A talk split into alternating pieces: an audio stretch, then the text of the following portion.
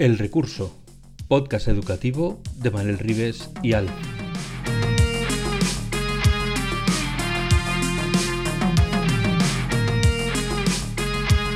El Recurso es un podcast patrocinado por Golden Mac Edu, Grupo Catwin, tu especialista en soluciones pedagógicas Apple para el sector educativo. Si estás interesado en saber cómo la tecnología amplía las posibilidades de enseñanza y aprendizaje de tu centro, visita nuestra web edu.goldenmac.es.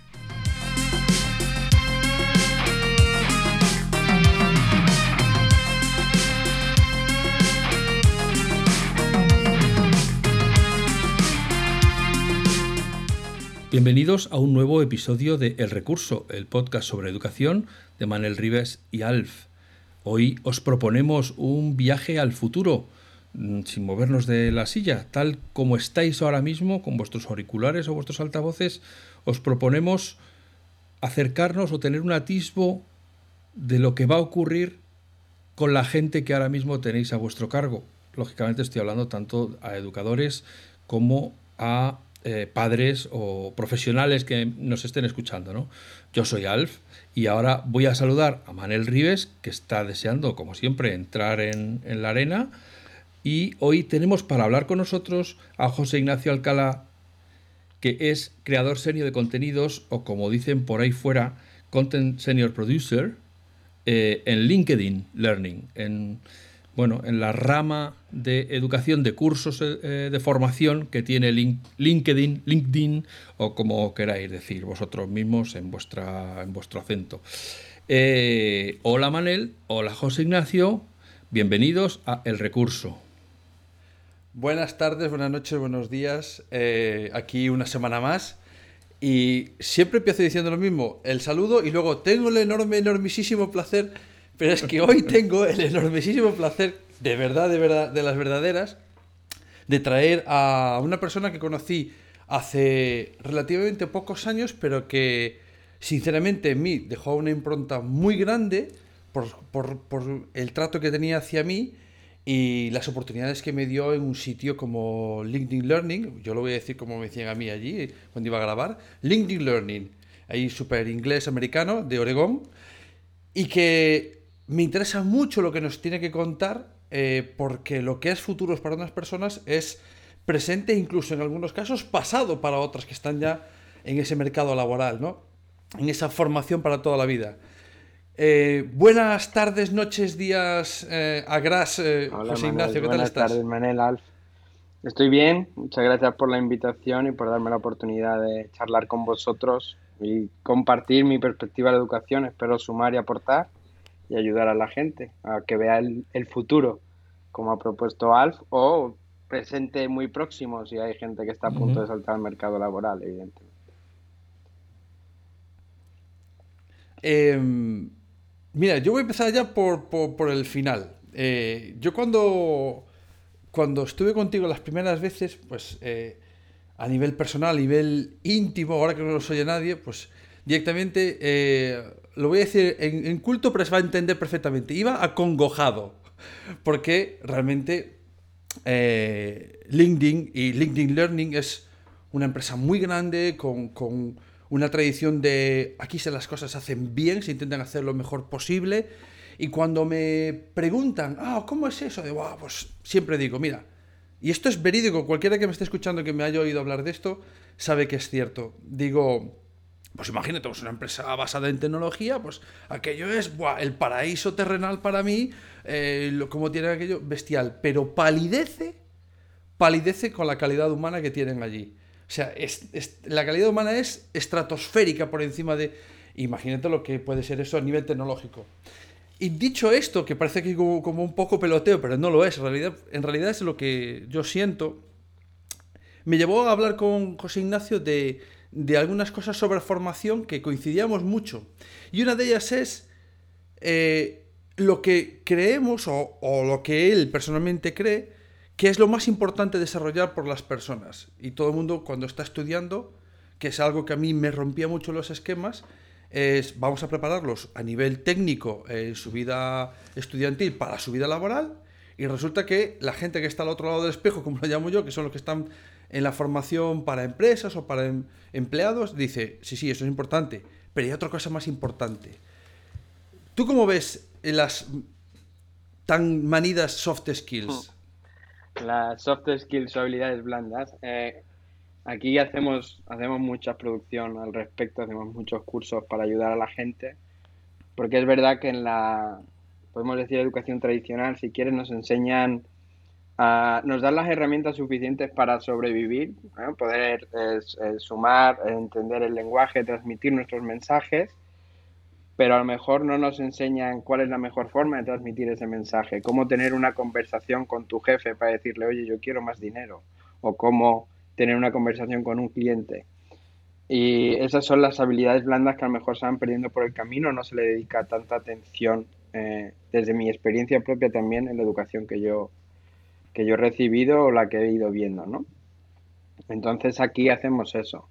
Eh, agradecerte lo que has dicho del valor del equipo humano. Si te has sentido así cuando has estado aquí, muy contento que estoy estará todo el equipo. Cuando terminemos todo esto, luego se los diré a ellos, de mira, estamos haciendo un buen trabajo porque es esto es un trabajo en equipo. Esto es un trabajo en equipo, la cara visible es el instructor, en este caso tú, Manel, pero aquí hay un equipo humano trabajando en cada curso para que salga lo mejor posible y ayudar a sumar siempre. Volviendo de nuevo, perdóname que vaya saltando. Eh, con el tema de, las habilidades blandas, sí me parece fundamental y es una de las cosas que más eh, grabamos y que más busca la gente, porque no, nos enseña. Tú estás, por ejemplo, yo estudié arquitectura, a mí cuando estaba estudiando arquitectura nadie me dijo, ahora tienes que tener una conversación con el cliente y así es como tienes tú que negociar. O tienes que hablar con el constructor. Y así es como tienes que negociar. No, a mí me enseñaron a hacer un descargo del proyecto y con esto dices, bueno, pues esto debe costar esto, pero a mí no me dicen, ahora vas tú, te sientas con el constructor y le dices, esto tiene que costar esto. No, cuesta otra cosa. El valor de la vida es diferente y no te lo ponen en valor ahí muchas veces. Tienes los conocimientos necesarios, pero no te han dado esa última herramienta que es el, el salir a la guerra y salir a, a lo mejor la guerra no es el término correcto, ¿no? Pero salir a la calle, mejor dicho, y hacer el día a día. Y eso se gana a lo mejor con otras experiencias, con otros trabajos o con cursos, eh, como ofrecemos nosotros también. Pero aunque hagas el curso, lo oigas, lo veas, al final tienes que ponerlo en práctica, como todo. Pero tú consideras que esa parte de formación, vamos a llamarla más humana, porque realmente es de, tanto a nivel interno de uno mismo como en relación con otras personas. Eh, es difícil abordar a nivel, a nivel educativo. ¿Tú crees que dices, bueno, claro, es que llega la gente así porque es, muy complicado? ¿O realmente dirías, esto hay que darle, gente, hay que darle más caña? Tenéis que cambiar la filosofía. si no vamos a poner radicales, y por mí cambiaría. O sea, con la experiencia que yo he tenido, eh, que antes de dedicarme a esto daba clases en una academia en, Sevilla. Tú ves a los chicos y los chicos les enseñan eh, a operar, a hacer las, las cosas y resolver.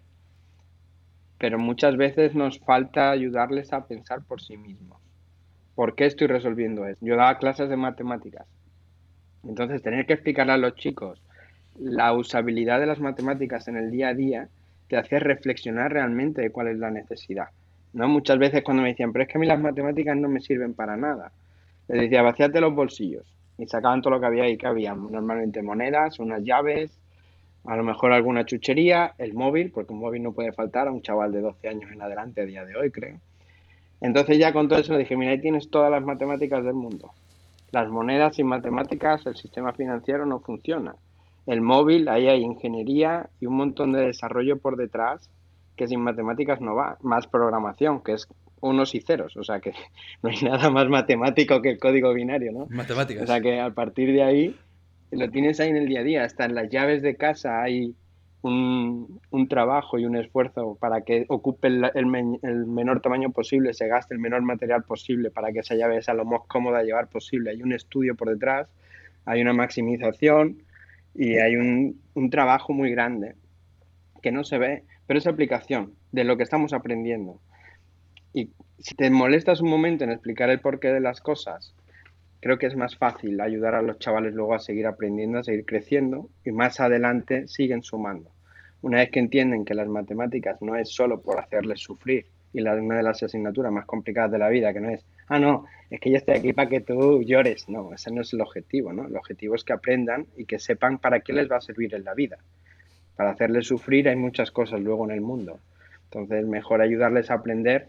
Entre ellas, para mí era esencial explicar el por qué. ¿Por qué aprendemos esto? Y a partir de ahí, hacerles debate hacerles pensar. Y las personas que aprenden eso antes, cuando se enfrentan al mercado laboral, lo van a tener, desde mi perspectiva humilde, más fácil. Porque tienen una mente abierta a, aprender y saben salir de su zona de confort, que eso es otra de las cosas que no enseñamos. No enseñamos a salir de la zona de confort. A la mínima que un chaval da un paso fuera, se lleva una colleja en plan de quieto. Esto se tiene que resolver así, este es el método, esto es lo que pone en el libro, de aquí no salgamos. Pero a lo mejor hay más opciones. A mí eh, es muy curioso porque a mí me, gusta mucho hablar con José Ignacio. Por desgracia, pues muchas veces no podemos hacerlo porque digamos que es una persona que tiene mucho trabajo. Eh, y una familia que también hay que atender de vez en cuando. Pero me gusta mucho hablar con él porque tiene una perspectiva, sin haber sido una parte integrante de como formador dentro del sistema, digamos que era de estos paralelos al sistema, dando clases particulares que son los grandes olvidados que a veces arrastran del fango muchos niños que estaban enfangados por lo que pasa dentro de la escuela, ¿no? Y, esos profes de, pasantías, de clases particulares, consiguen sacarlos de ahí y, rescatarlos.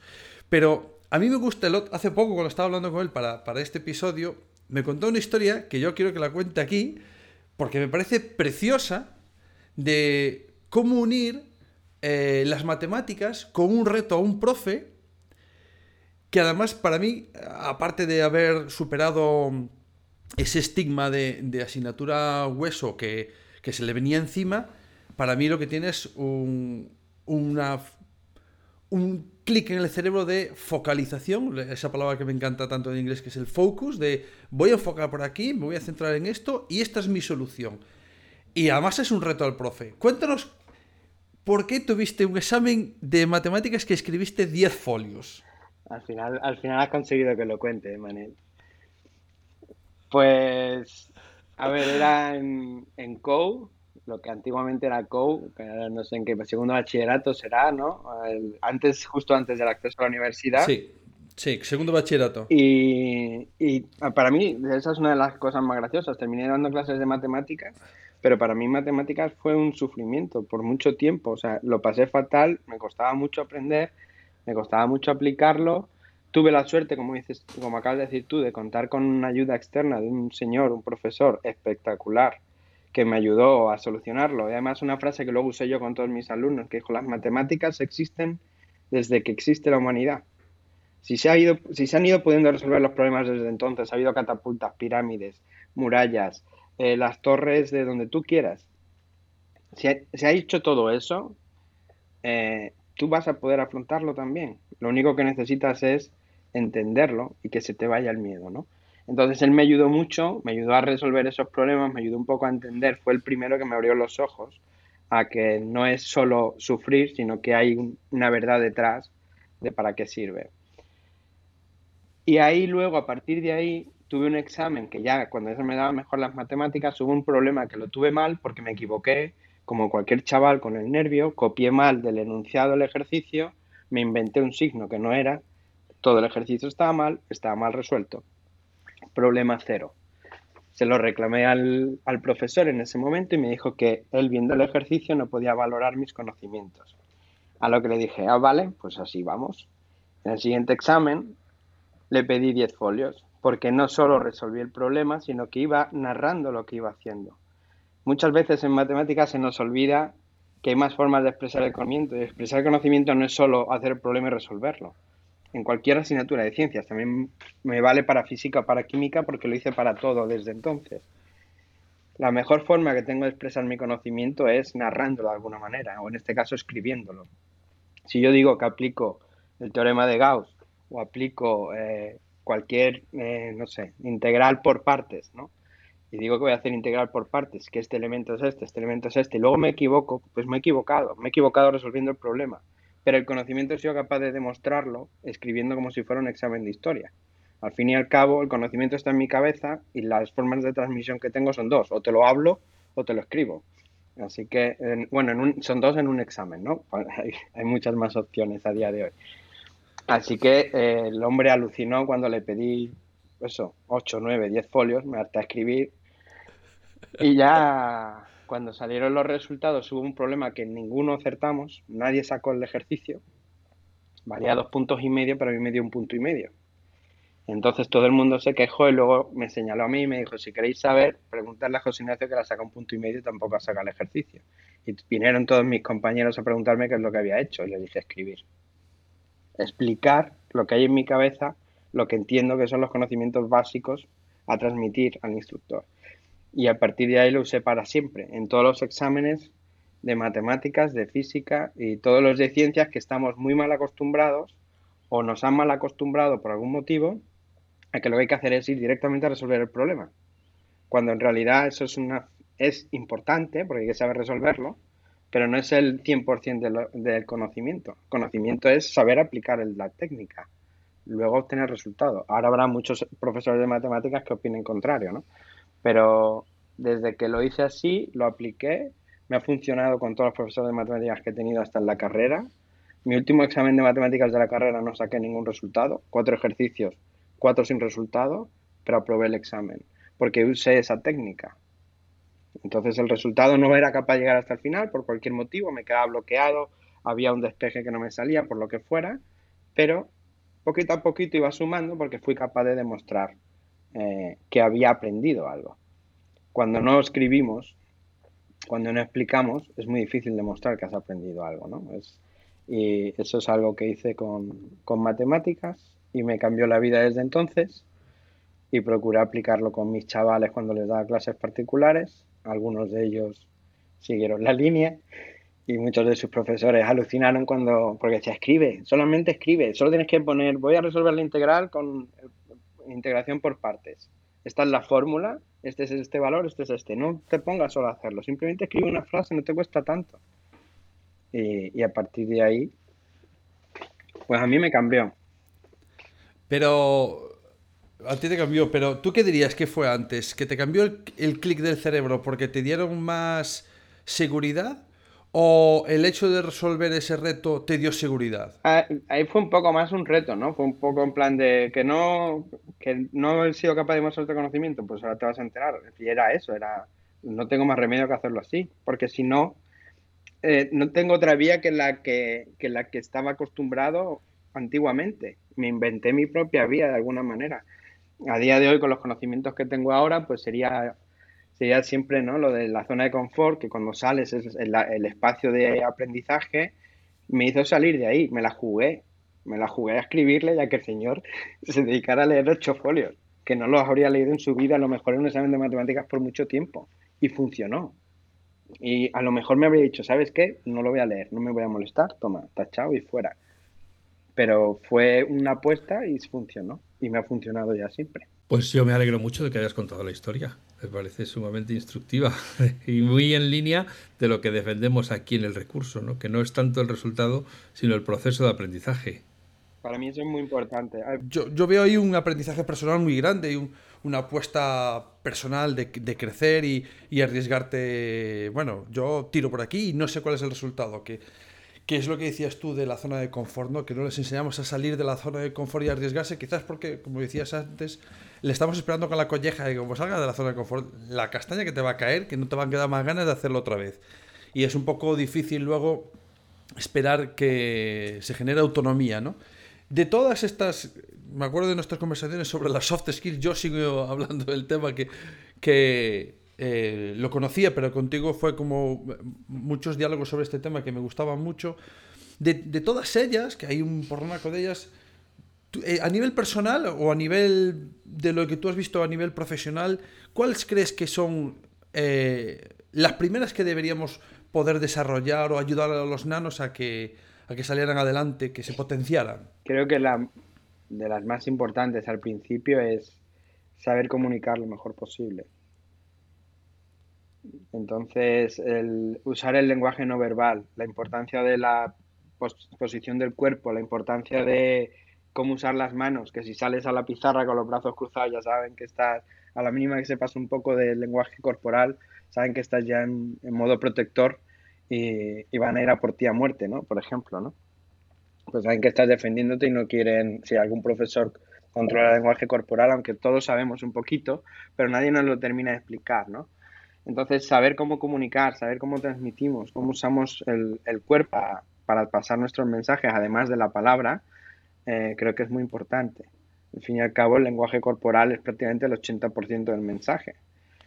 Eh, cuando tienes la oportunidad de ver a alguien, no es lo mismo solo escucharlos. Ahora aquí en el podcast eh, nos van a escuchar, no me van a ver, pero si tuviéramos la oportunidad de hablar en persona, como tú y yo hemos tenido, Manel, pues seguramente he sido capaz de transmitirte más porque estábamos en persona, podía usar las manos, eh, podías ver mi cara, podías ver si sonría más o menos. Y, a partir de ahí ves cómo transmites, ves la, eh, se ve la energía. Entonces era eh, enseñar a comunicar, enseñar a hablar en público, enseñar a hablar a futuro con un, con un cliente o con una persona responsable de cualquier departamento o servicio que tengas que hacerlo, pues eh, para mí me parece, me parece algo importante, porque dime tú a mí a cuántos chavales les preparan para hacer una entrevista de trabajo. Porque a mí no, a mí nadie me ha dicho, ahora tira y hace una entrevista de trabajo. Yo fui con la recomendación de mi familia, de mis padres, y me dijeron, arréglate, ponte una camisa, procura ir afeitado, eh, no escondas las manos debajo de la mesa, ese tipo de cosas. Pero, ¿por qué no se enseña, por ejemplo, en la carrera? Tú estás terminando la carrera de empresariales, a lo mejor en el último año te deberían decir, espera, ven aquí, siéntate, te voy a explicar cómo hacer una entrevista de trabajo. Tres créditos, lo que sea, ¿sabes? Pero algo tan sencillo como realmente afrontarte a la vida laboral una vez que salgas. Entonces ese es el tipo de las primeras que recomendaría, cómo tener, cómo prepararte para una entrevista de trabajo, eh, cómo usar el lenguaje corporal, cómo transmitir tu mensaje, cómo negociar tu salario y mi favorito, de verdad, uno de mis favoritos es el de zona de confort. Una vez que tengas claro, lo he dicho ya cuatro veces, creo que va a ser lo que más repita aquí. Quien escuche el podcast puede hacer un juego de beber café y al final vais a salir todos con los ojos muy abiertos. Pero el tener claro cuál es la zona de confort, que haciendo de allí es la zona de aprendizaje. Luego hay una zona de peligro. No, no tienes que estar dispuesto a llegar hasta ahí.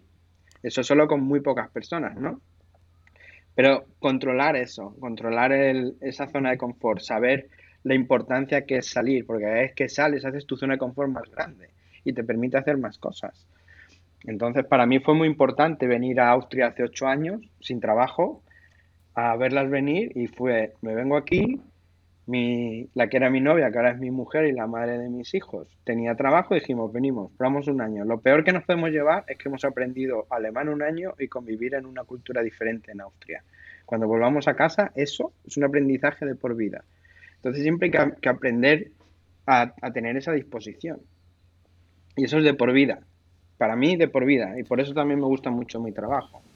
Siempre hay que aprender, siempre hay que estar dispuestos a aprender y nosotros eh, ayudamos a la gente a seguir aprendiendo. Yo cuando dije antes que el, nivel tecnológico de LinkedIn, que es una empresa basada en tecnología o que utiliza la tecnología para, para desarrollarse, palidece con la calidad humana, pues ya se está viendo, ¿no? Que una persona que tiene eh, siempre la, la, intención de seguir aprendiendo, cuando está al otro lado, como tomando decisiones de lo que van a hacer otras personas, pues a mí ya me dice mucho, ¿no?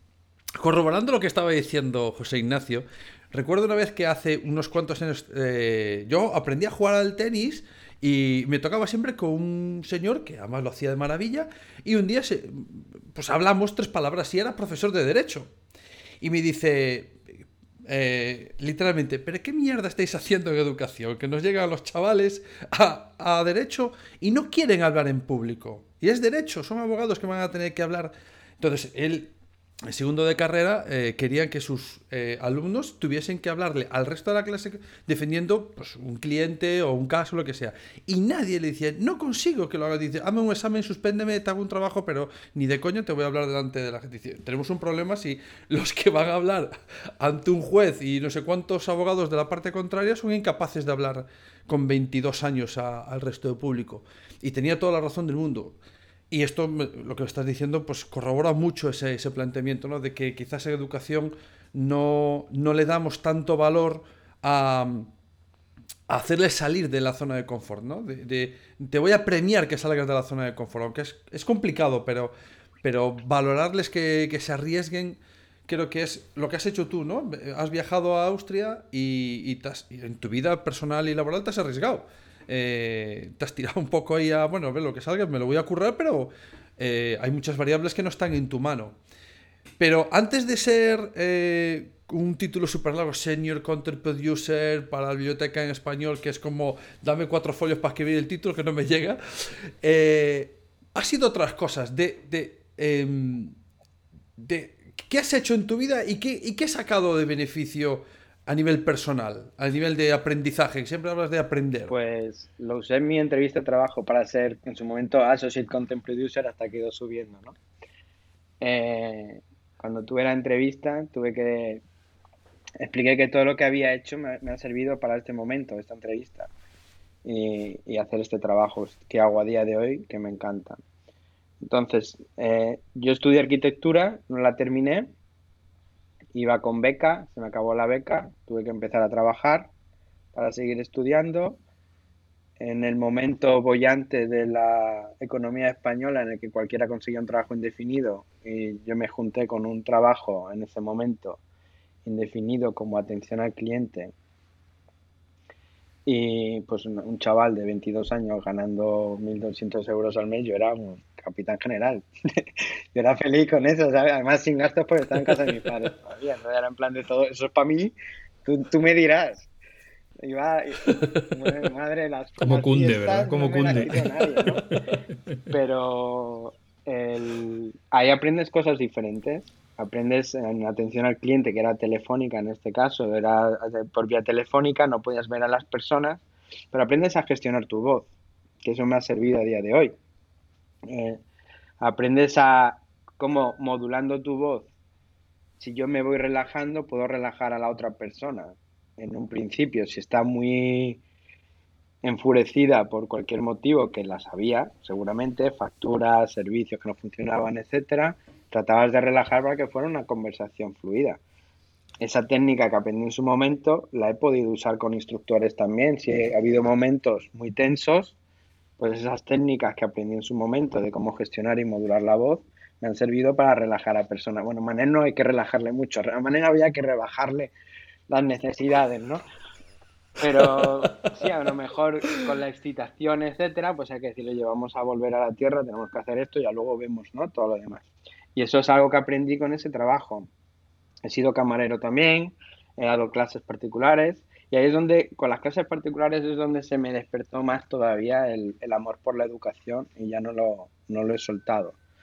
El poder ver la cara de un chaval que a mí me llegaban, como has dicho tú, sufriendo en el cole, con el hueso de matemáticas, eh, hacerles el ejercicio de vaciarse los bolsillos que he dicho antes, ver cómo funciona todo eso, enseñarles qué hay en el mundo relacionado con las matemáticas. Todo, todo. El diseño de una taza, el portátil que usan, en todo hay matemáticas. Y abrirles los ojos a eso y ver cómo se han ido creciendo. Pero no solo que hayan aprendido matemáticas, ¿no? Participar en su desarrollo personal y, estar con ellos ahí. Una de las cosas, por ejemplo, que, más recuerdo, perdónenme que haga este, este parón, pero cuando falleció Nelson Mandela, los tenía en clase, tenía un grupo de chavales en clase y no dimos matemáticas ese día. Ese día hablamos de la importancia de haber tenido la oportunidad de convivir en el mismo tiempo que una persona como Nelson Mandela. Te puede gustar más o menos, ¿no? Pero hablar de la importancia que existe de determinadas personas en el mundo, de los 8.000 millones que somos ahora, que somos un huevo, ¿eh? pero al fin y al cabo siempre hay algunas que van a marcar eh, la historia y van a estar ahí, ¿no? Entonces, pararse un momento y dedicar tiempo a, hablar de un personaje histórico en vez de hacer matemáticas me parece igual de relevante, ¿no? Eh, entonces todas esas, todas esas cosas, todo ese bagaje me trajo hasta, hasta donde estoy y todo lo usé en mi entrevista y cuando hablé con él, que es, mi super jefe en inglés, entonces dice, ¿sabes qué he hecho? Esto, esto, esto, esto y esto, todo lo que os acabo de decir. Y todo esto lo voy a poner en práctica aquí, porque me va a servir para hablar con los instructores, hablar con el equipo de edición, hablar con lo que he aprendido aquí para, lo que he aprendido aquí para, lo que he aprendido aquí para, y te voy a sumar todo lo que pueda y, aquí estoy, para mi entrevista, aquí estoy trabajando y aportando cada día. ¿Y tienes Fíjate, alguna... qué fácil parece.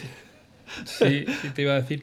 De, ya has dicho que las soft skills es una de las de los temas recurrentes que entiendo que lógicamente si se graban es porque se demandan. Eh, ¿Qué otros cursos o qué otras eh, carencias intentan los profesionales suplir eh, cuando acuden a los cursos de LinkedIn? Que me acuerdo, quiero hacer aquí un paréntesis, que hace poco leía un artículo en la prensa española diciendo LinkedIn, la red social aburrida que está triunfando. ¿no? Puede ser, la verdad que... No, no. No es por nada. voy a dar por aludido. Yo estoy en una burbuja, que es la de Learning, y soy feliz ahí haciendo los cursos. Eh, la red social sé que está ahí, que eh, puede ser más aburrida que algunas, seguramente. Pero yo mi parte... Bueno, es más aburrida, pero también porque no va menos al salseo. Eh, tiene, muchos menos salseo que, otras. Entonces, si vamos a salseo, sí que es aburrida. Se, se, entiende que es un espacio profesional entonces no se permiten algunas cosas, ¿no? Eh, y luego dentro de eso yo estoy en esa burbuja particular de, learning que me hace muy feliz, como he dicho antes, hacer estos cursos y siempre sumar y, con eso me vale. Cursos, pues aparte de soft skills que mucha gente busca, también todo lo que es eh, a día de hoy, todo lo que está relacionado con, con ofimática, que aunque más o menos en, cada vez se hace más, ¿no? Cómo, cómo usar las herramientas de, Word, Excel, siempre falta un poco, ¿no? Un poco más de nivel. Y, eso la gente lo busca muchísimo, todo lo que tiene que ver con herramientas de ofimática, sobre todo este tipo de software que vas a usar en el día a día en la empresa. La parte de CAD también triunfa mucho, eh, pero ese es un, un, nicho más concreto, ¿no? Todo lo que es la gente relacionada con software de, de diseño y programación. Sí, diseño asistido por ordenador. Y, y programación, todo lo que es con programación, porque es una de las cosas que es más fácil como de reinventarse. Y es un lenguaje más. Al final, eh, es una de las cosas que estaba hablando con mi mujer para mis hijos. Digo, yo quiero que aprendan español, inglés y alemán, ya que estamos aquí, y, y un lenguaje de programación, me da igual cuál. Pero me parece importante a día de hoy que aprendan un lenguaje. Estoy deseando ya que ellos aprendan para aprender yo con ellos. Estoy viendo a ver qué hacemos, a ver qué aprendemos. Algo elegiremos y algo aprenderemos, pero también a día de hoy cada vez los chavales necesitan más. Cuando yo estaba con dos idiomas me bastaba con español e inglés, ahora llevo ocho años peleándome con el alemán y más o menos me defiendo. Pero a día de hoy cualquier chico que salga del centro educativo de la universidad con dos idiomas no va a llegar a nada. Prácticamente, no, a ver, suena muy feo, lo siento. Pero le va a costar, va a costar más porque cada vez eh, las exigencias son mayores. Cada vez te exigen más eh, idiomas para defenderte y poder hablar con clientes a nivel Europa y los tres idiomas cada vez los piden más. Y, esa es otra, por ejemplo, de las cosas eh, que estamos empezando a tener, cursos de inglés para negocios y cuando das clases de inglés en el instituto o en, la facultad que haces por el instituto de idiomas, no está basado en negocios, no estás, no te enseñan a tener, a redactar un email para un cliente y el, inglés es un, idioma muy rico ¿eh? y puedes tener, tienes que tener mucho control de lo que estás escribiendo. Entonces, eh, hacer esa... Sí, claro. Eh, especialmente en inglés donde poner una, terminación diferente a la que corresponde cambia completamente el sentido de la frase. Hay que saber muy bien lo que estás diciendo y qué matices estás incluyendo. Aquí a la fuerza en el primer año, ¿no? El primer año digo, tengo que reforzar mi inglés. El primer año me di un curso de inglés entero de refuerzo, porque una cosa es el inglés de me voy a Londres a, a tomar unas pintas y otra cosa es eh, escribirle un email a mi jefe con todo el informe de todo lo que estamos haciendo, ¿no? Entonces eh, tienes que hacer esa, esa inversión y eso también es, es importante, ¿no? Los idiomas. Y así cursos así más, sobre todo es eso, es lo más, lo más potente, pero luego para gustos colores. Yo, tengo... y, ahí hay cursos para aburridos, o sea, que también están los de Manel. ¿eh? que no me decir que no. Están los cursos de Manel de, para con herramientas y. Pero eso es para desesperados. Ya, ya. Bueno, oye, mira, eh, normalmente cuando paro aquí digo, tengo dos cosas para decir, pues siempre tengo dos cosas, pero esta vez tengo tres cosas, ¿vale? Porque ya que estamos en, familia, en tres cosas. La primera, eh, es muy curioso porque eh, ese curso que acaba de decir José Ignacio, que lo voy a decir aquí off the record, en, modo KitKat, que me acuerdo que cuando íbamos a grabar ese curso, que básicamente eran 56 episodios como si fuese uno por semana, básicamente era eso, pero los grabamos todos seguidos, evidentemente no voy una vez a la semana a grabar allí. Pero era muy curioso porque él decía, eh, me lo paso pipa, pero me rompes el horario un montón.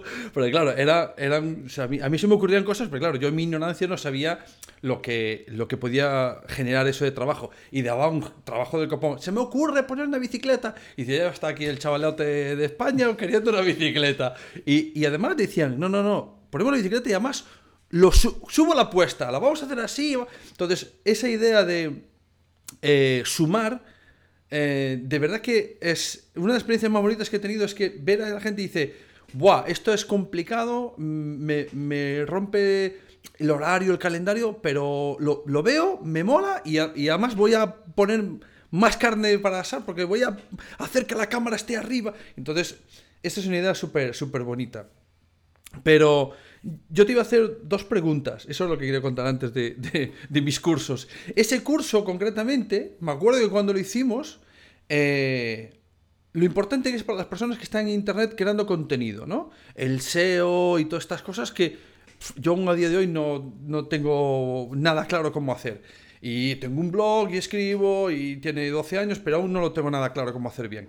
Y me acuerdo que hablando con él, habíamos hecho eso, ese curso que era pues muy complicado y que había costado por muchas personas trabajando allí. Es un equipo de personas entero que es, ostras, que es, al final es gente que está currando muy duro. Y dice él, esto, no, esto no va tan guay como yo esperaba. Y no sé qué teclas mágicas toca y de repente el curso es como, ¡pluf! champán. Y es como, esa parte SEO que supongo que es SEO, yo a lo mejor me estoy inventando el término y no era SEO y era otra cosa, pero no sé qué cosas hizo eh, José Ignacio y de repente el curso eh, exponencialmente creció. Sí, sí, exponencialmente, no te puedes imaginar, mínimo por 30 y era como... A mí me hacía pensar, me, me rompía los esquemas de, a ver, el contenido es el mismo, la personas es la misma, la duración es la misma.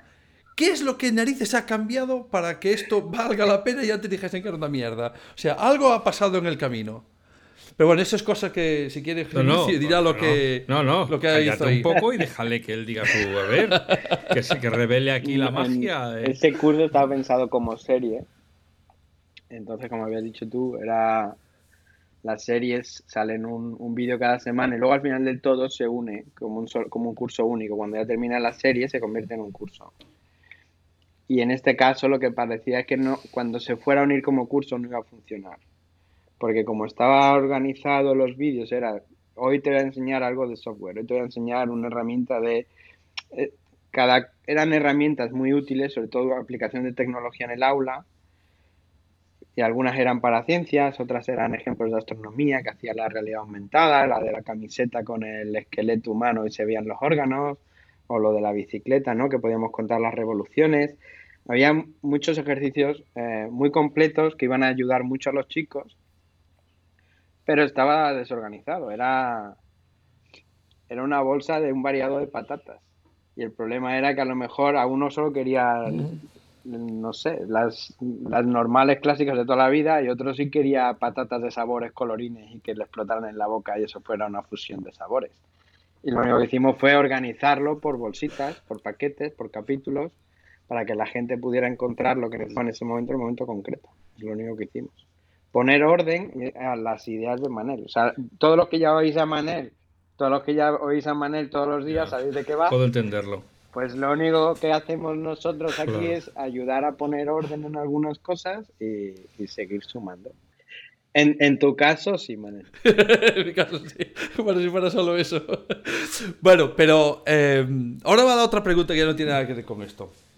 Y es, eh, ¿tú qué ves? Eh, todo este tema que está saliendo ahora, que al principio la gente eh, de hace seis meses para aquí, toda era emoción, incluso ahora eh, empieza a ser todo lo contrario, de rechazo de la inteligencia artificial. tú, tú, a nivel personal de personas que están trabajando con tecnología, ¿cómo, cómo lo ves este? Ahí me pillas un poco fuera de lugar. He estado seis meses, los últimos seis meses fuera, disfrutando de un permiso de paternidad con, con mi hijo y he desconectado totalmente de las últimas mudas. Entonces, no estoy muy al bueno, pero No hace falta que sea, que sea la última, pero. sea lo más reciente. claro, la idea es que, cómo estás viendo tú a nivel personal y, lo que crees que puede implicar para la sociedad o, a nivel de formación el tema de la inteligencia artificial, que ahora está por todas partes. Le, a ver, puede, puede ayudar mucho. Puede ayudar mucho, por ejemplo, a, a ciertos contenidos que estén en, idiomas que no sean los que tú estás acostumbrado a hablar a lo mejor hay un curso en japonés impresionante de, no sé, de Photoshop, si quieres. Pero mi japonés es de nulo a, negativo. Y la inteligencia artificial puede ayudarnos a traducirlo de alguna manera a varios idiomas y entenderlo. Pero eso se ha vivido, lo he visto en noticias también. Creo que todavía está en pañales, todavía le falta un poco. Yo he visto en algunas noticias que Netflix lo está usando para los subtítulos y hacía unas traducciones interesantes. Y yo que he, crecido en el, en el sur, entre diferentes sitios, pero he crecido en Sevilla y me siento bastante sevillano eh, y andaluz, recuerdo que una de las películas era o una serie andaluza que hablaba un, un chico de, de, Sevilla y decía el clásico Mi arma de Sevilla y el subtítulo puso como My Weapon, My Weapon. Y si oh lo buscáis la noticia en, lo buscáis Netflix My Weapon y os saldrá la noticia que era una traducción de inteligencia artificial o no hubo una revisión o hubo mucha confianza y todavía no llegó. Pero a ver, estos cacharros están preparados para seguir aprendiendo más terabytes que les pongan de memoria, seguirán aprendiendo y seguirán ajustando errores. Cada día cada día mejorarán más. Al fin y al cabo tienen acceso a ese error, lo corrigen y en un principio no deberían cometerlo nunca más. Es muy curioso porque le dejamos más margen de error a las máquinas cuando hacen esas cosas que a los niños cuando aprenden, ¿no? A los niños le damos bastante menos margen de error para que aprendan de ellos. Es, es una cosa que llevo pensando un tiempo de, de, cómo se le da de comer a las máquinas para que aprendan el deep learning y cometen errores y se da como, por supuesto, tienen que cometer errores, pero a los niños es como, como cometas tres errores, te suspendo la asignatura y repites. Y, es un poco, ¿no? Eh, el norte está por el otro lado, lo estamos haciendo un poquito regulín en ese sentido. La pregunta, Manuel, sería, para mí, ¿no? Sin errores, ¿cómo aprendemos? Si yo no fallo, ¿cómo sé en qué he fallado para seguir aprendiendo? Entonces, mm, todos vamos a fallar, todos hemos fallado. No conozco todavía a nadie que no haya fallado nunca. Entonces, sin, sin un fallo, sin un error, no hay opción a aprender, no hay opción a analizar qué es lo que ha pasado, saber qué, qué ha sido y decir, ah, pues voy por esta vía o voy por esta vía. Porque a lo mejor hay varias soluciones, que eso también lo hemos hablado muchas veces. A mí me fastidia mucho que solo haya una, me parece mentira. Siempre habrá algunas cosas que solo sea una, pero con reflexión, estudio, análisis, seguramente hay diferentes caminos para llegar al mismo objetivo. Algunos más largos, otros más cortos, pero todos, desde mi perspectiva, válidos. Cada uno que tome el que, el que le parezca correcto. Pero si no fallas, no puedes encontrar un camino. A mí me interesaría, como persona que está al final del trayecto, es decir, cuando te llegan los que llegan a LinkedIn, LinkedIn, es que a mí se me, se me lengua la traba, LinkedIn, Learning, ¿eh? Eh, pues eso, ya han pasado todas las etapas y están ahí ya en el partido homenaje. Madre mía, toda la vida estudiando y aún no tengo suficiente, tengo que hacer cursos yo por mi cuenta para complementar cosas que me hacen falta. Vale, que eso ya sería como para hacer una reflexión. Pero me interesaría mucho que siendo un podcast que se llama El Recurso, tú les dijeras a aquellos que están al principio o en los principios del trayecto, qué cosas deberían tener en cuenta o, no deberían perder de vista con aquellos cachorrillos que tienen a su cargo, ¿no? Para que cuando lleguen al final digan, oye, pues a lo mejor efectivamente no me quedó más remedio que sufrir con las matemáticas o con la lengua o con la historia, que es un plomazo, pero por lo menos tengo otras otras bagajes que me sirven para poder ser camarero, para que no me dé miedo ser dependiente, para ser mecánico, Es decir, tengo otras cosas que solo estudiando nunca voy a conseguir. Me interesaría mucho que tú dieras un poco de aquí de Obi-Wan diciendo, a ver, eh, vosotros, eh, aprendices, padawanes, vamos a ver, que lo que le va a hacer falta a esta personilla es esto, esto y esto. Entonces que sí que está muy bien las matemáticas y está muy bien.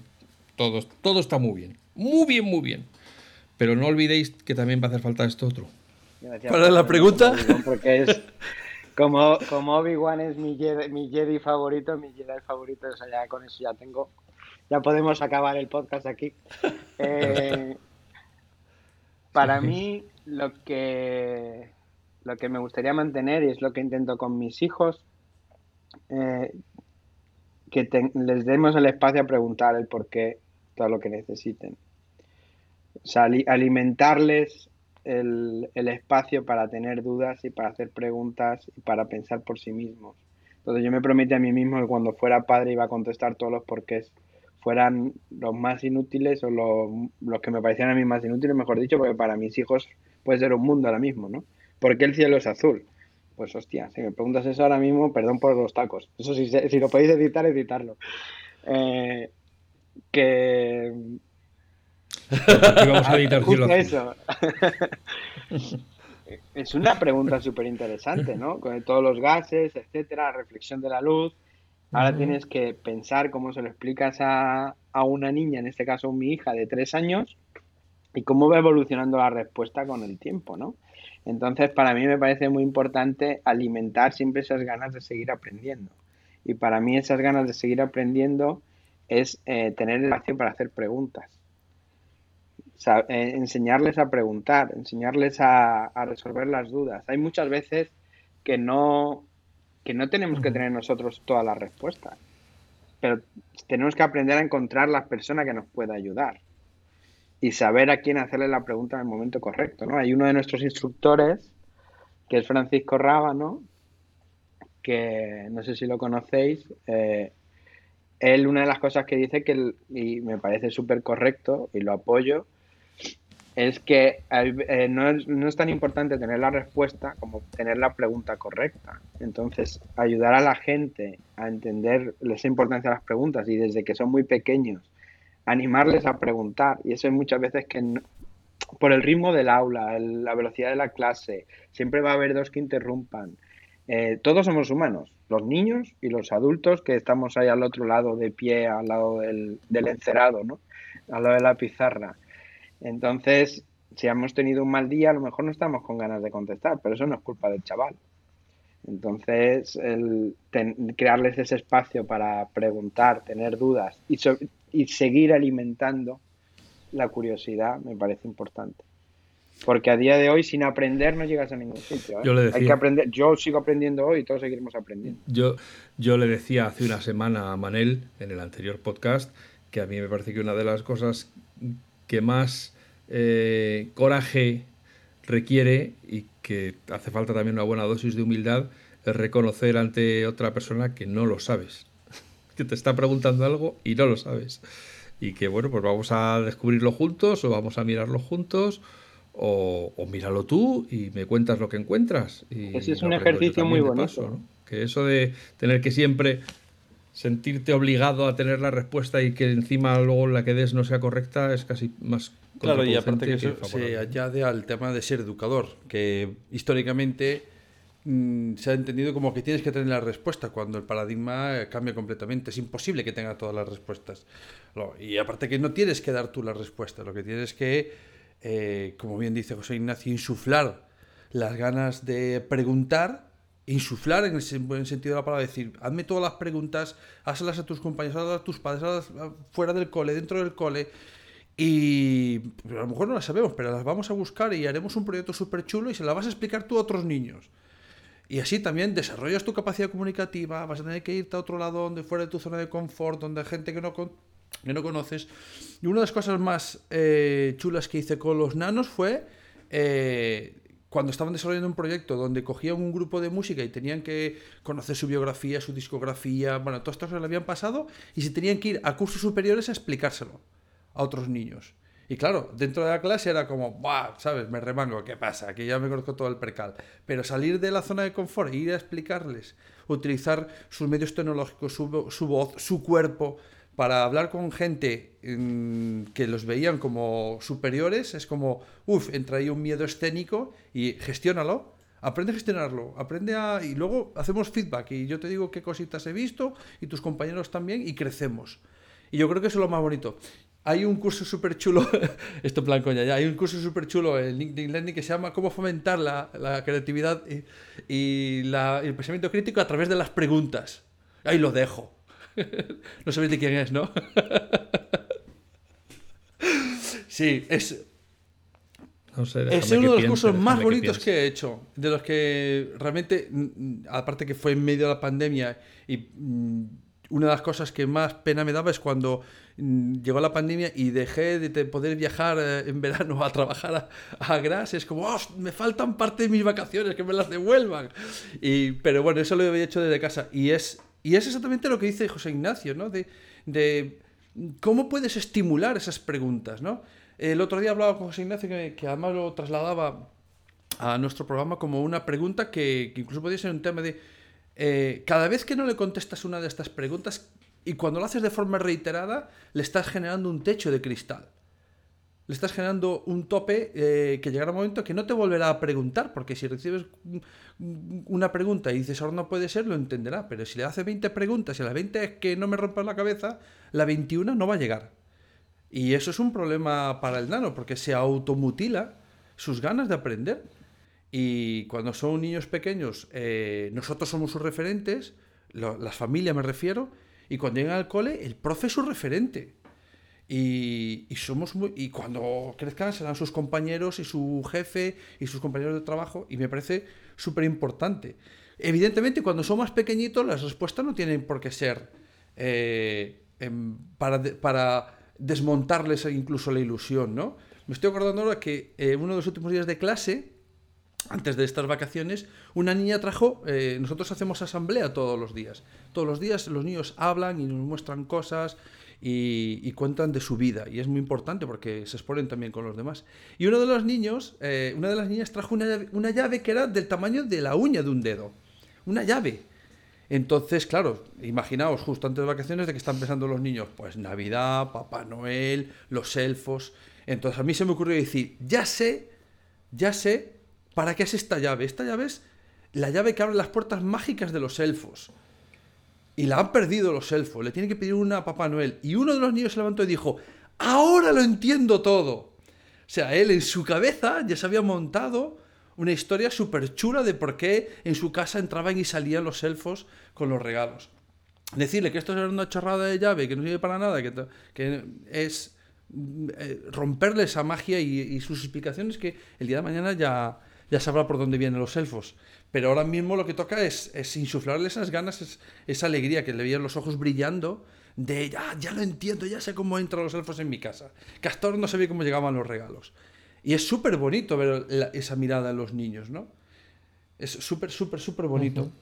Bueno, tengo una pregunta más de, tema de formación, porque ya llevamos 53 minutos. Al final vamos a hacer siempre la hora, ¿eh? Aunque sea sin querer. Em, has, eh, aunque hay cierta sensación de que hay que aprender eh, después de, acabar el sistema educativo, que como que una obligación. Eh, ¿Tú ves más em, interés? No, yo no digo necesidad, pero interés por gente que se está formando para llegar a un nuevo empleo o para buscar otras salidas o porque le mola? ¿O ves más interés de las empresas que digan, no, no, yo, eh, yo quiero que mis trabajadores me faltan cosas. ¿Qué crees que, está pesando más, el trabajador o, el empleador? Esa es una, muy buena pregunta, la verdad. Eh, va por las dos vías, ¿no? Creo que la pandemia ha hecho a mucha gente reflexionar sobre dónde quiere ir con su vida y replantearse qué trabajo quieren hacer, si quieren seguir donde estaban o no entonces están aprendiendo para reconvertirse en otra profesión. Muchos perdieron el trabajo, se dedicaron a estudiar y aprender para reconvertirse y hacer una tarea nueva de algo que les motivara más. Y a día de hoy también hay muchas empresas que están invirtiendo en, sostenibilidad, están invirtiendo en, en diversidad e inclusión, en todo el tema relacionado con, eh, con lo que se nos viene a futuro, ¿no? Entonces, cualquier, las dos vías van en paralelo y al final cualquier persona que busque trabajo va a tener que invertir en esas cosas o invertirá en sostenibilidad porque para la empresa a la que va a trabajar es importante y ser un experto en sostenibilidad le puede ayudar a conseguir un trabajo muy bonito o invertirá en aprender a programar porque antes era panadero y se ha hartado a hacer pan y con el tema de la pandemia ya no quiere hacer más pan y quiere desarrollar una aplicación, pues ha ocurrido una idea genial, ¿no?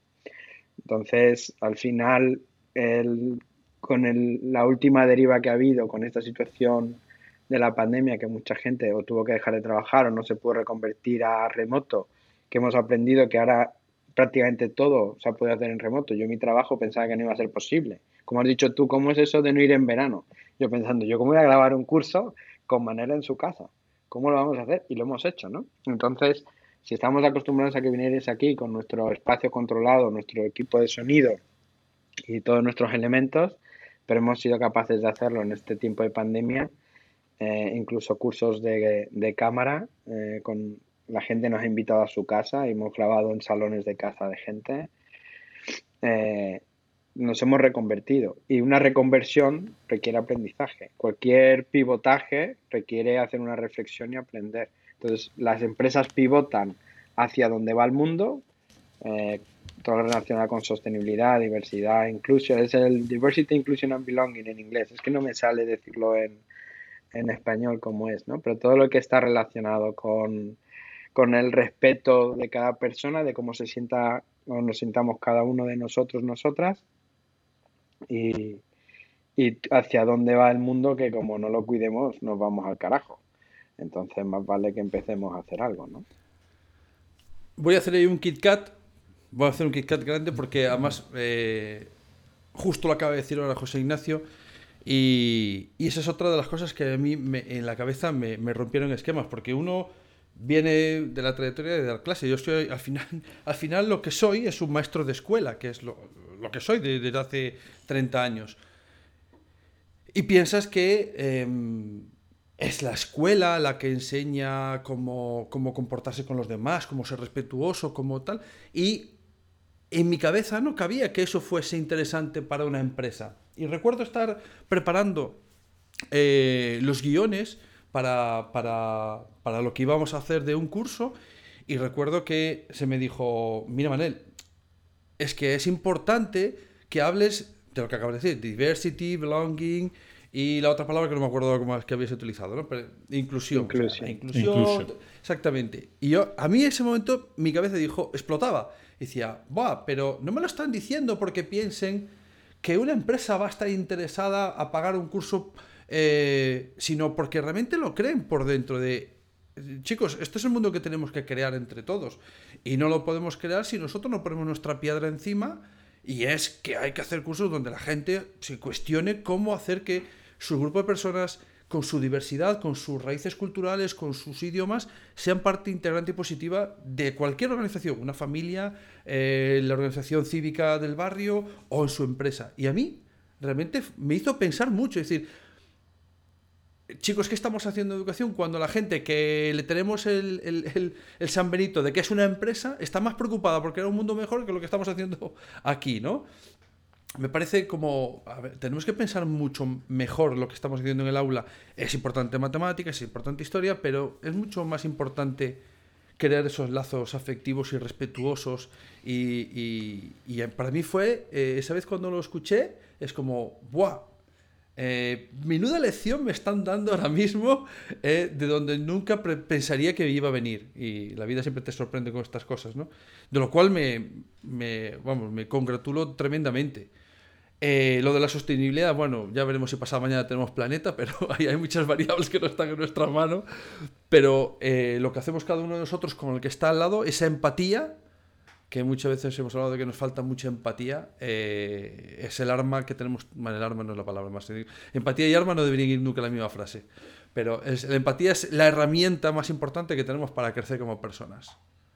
José Ignacio, en LinkedIn hay material para educadores? ¿El LinkedIn Learning? sí, hay, hay, hay, cursos para, para educadores, está lo que todo lo que ha grabado Manel, pero también tenemos lo de Fran Moreno, que tiene cursos sobre todo para lo que son gestión. Está muy más relacionado con el tema de dispositivos, aunque Manel también tiene cursos relacionados, pues como he dicho, ¿no? de las preguntas y cómo incentivar esas conversaciones. Está un poco más enfocado al tema de cómo gestionar los iPads en un aula y cómo instalar aplicaciones en, en bulk para que todos los chicos tengan, todos los niños y niñas tengan lo necesario para aprender. Eh, está más focalizado ahí. Pero dicho eso, también hay cursos, como hemos dicho, de soft skills que son válidos para cualquiera, incluidos eh, educadores. Al fin y al cabo, tener una conversación puede ser con un jefe, pero puede ser con un padre de uno de los niños o puede ser con un compañero con el jefe de estudios. ¿no? Entonces ahí hay. Es verdad que a lo mejor la biblioteca ahora mismo no hay, no hay mucho, pero en general cualquier cosa es, es aplicable. Como he dicho antes, a mí me ha servido eh, atender a una persona en un restaurante para invitarle a irse a su casa porque yo estaba ya con ganas de irme a la mía. Eh, cada uno puede sacar un aprendizaje de, de cosas que aunque no estén 100% relacionadas, son prácticas y útiles. Sí, a, a, raíz de eso, bueno, aparte de lo que yo pueda tener ahí, eh, que es muy interesante, todo lo que tengo ahí es súper interesante. Bueno, si no, no me lo habrían pedido hacer, pero, pero, pero... La semana que viene, Manel, me dices cuántas visualizaciones has tenido. Ya puedes empezar a poner gratis los cursos ahora en tu perfil la semana. Cuando salga el podcast, al día siguiente dices, por 24 horas aquí está. Por 24 horas, todo gratis. Lo haré, lo haré. Te tomo la palabra. Pero aparte de eso, y lo que iba a decir es exactamente en la línea que, dice José Ignacio. Yo me acuerdo de, estar buscando, y bueno, como te hace recomendaciones dentro de LinkedIn Learning, que siempre todos los días entro, la verdad es que hay una cantidad de cursos que a priori tú, no, tú dirías, eh, esto no, tiene la palabra educación en el título, pero realmente es muy importante. Estoy hablando, por ejemplo, de una serie de, de cursos que hablan de growth mindset, de mentalidad de crecimiento que es un tema que en Estados Unidos se está trabajando muchísimo a nivel de educación. Eh, de hecho, nació por, el tema de trabajar con niños y que yo lo recomendaría a cualquier persona que, que, se, que se, acercase a esos cursos porque están, eh, algunos son en inglés, pero aparte los tienen subtitulados perfectísimamente y están, eh, son muy, muy, muy buenos. Y todo lo que tenga que ver con los soft skills, como dice José Ignacio, da igual a que te dediques. saber comunicar da igual lo que eres o lo que quieras ser. De hecho, mm, estoy pensando en situaciones en el cole y dice, bueno, aquí habría, esta persona tendría que ver este curso de cómo tiene que hablar en una reunión, cómo, cómo programar una reunión, que te dice de trabajo, ya, pero es que eh, estás trabajando, ¿no? Pero cómo, hacer una, una, cómo programar una reunión para que en tu claustro no se desmadre y dure cuatro horas. Eso no la sabe hacer ningún profe. Por favor, pongan ese, título para que todo el mundo lo pueda ver, porque no sabes cómo son las reuniones de eh, lentas, soporíferas, eh, que te, te dan ganas de cortarte las venas con madera. Pero bueno, está ahí. Eh, que alguien esté interesado puede ver los cursos que, tiene, que son súper interesantes. No sé si quieres añadir algo más, Alfonso. No, yo estaba ya pensando en, perdonarle la vida a este pobre hombre. ¿Habéis, visto cómo me han decir, menos mal, por Sí, sí, a lo largo del podcast he visto cómo se ha hecho de noche ahí y aquí que estamos en la costa oeste, eh, la costa este, la costa este, eh, oeste, control, la costa oeste, estoy aquí al Atlántico. Eh, da igual, no, es la oeste, la, oeste, otra. oeste, oeste, oeste, oeste, estoy en el noroeste. José Ignacio, muchísimas gracias. para mí siempre es un placer hablar contigo. Eh, volveremos a hablar, eh, aunque sea en privado, eh, cuando tengas un ratito libre, porque sé que andas muy liado. Y, y, para mí es un placer aprender. Entre pañales, y papillas. Y curros que tiene que debe salir por las orejas ya. Un poco sí. pañales sí, papillas, papillas no. Pero pañales todavía me quedan. Me quedan. Ya, ya comen, ya comen normal. Eh, muchas gracias por invitarme, de verdad. Espero aportar un poquito. Eh, decir una vez más que es mi, mi, humilde opinión, respetando a todas las personas que os dedicáis día a día a la educación y que sigáis haciendo ese trabajo y aportar pues un granito de arena desde mi experiencia que he ido haciendo y desde donde estoy ahora. pero sí ha sido muy divertido y me lo he pasado muy bien con otros hoy. Bueno, por si acaso hace falta en estos eh, días de lo políticamente correcto, de la prevención, de las demandas, etcétera, las opiniones de José Ignacio, de José Ignacio son solo suyas y no representan en ningún momento a LinkedIn. O sea, que nadie venga luego diciendo que es que uno de LinkedIn dijo en un podcast de educación que tal o que, que Pascual. No. Aquí ha hablado, ha venido eh, como amigo a hablar con nosotros de cómo ven las cosas. Y a vosotros, eh, recursillistas, espero que os haya gustado este vistazo a cómo florecen, cómo fructifican las semillas que ahora estáis plantando. Esperamos que de alguna manera os haya servido para, para ver que lo que estáis haciendo ahora efectivamente tiene repercusión en, el, tiempo, en las personas y en el futuro. Y que José Ignacio ha venido desde el futuro, como la del detergente, para contarnos cómo es el, blanqueado más, más nuclear. ¿no? Entonces, Esperamos que os haya resultado interesante. Eh, esperamos nuevamente encontrarnos la semana que viene con un nuevo invitado para hablar, como siempre, de educación. Muchas gracias, José Ignacio. Muchas gracias, Manel. Que lo paséis muy bien, que seáis, vamos, todo lo que la vida Muchas gracias. Un abrazo a gente de LinkedIn, Learning en Grass. Darles un beso de mi parte. En Grass. Grass. Porque ahí yo creo que te comes también alguna consonante. hay un gran ahí echando perdigones al micrófono. Eh, y, gracias a todos los recursillistas por seguirnos y, y gracias por estar ahí todas las semanas.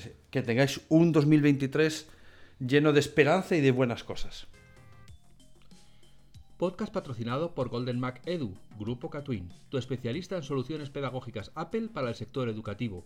Si estás interesado en saber cómo la tecnología amplía las posibilidades de enseñanza y aprendizaje de tu centro, visita nuestra web edu.goldenmac.es.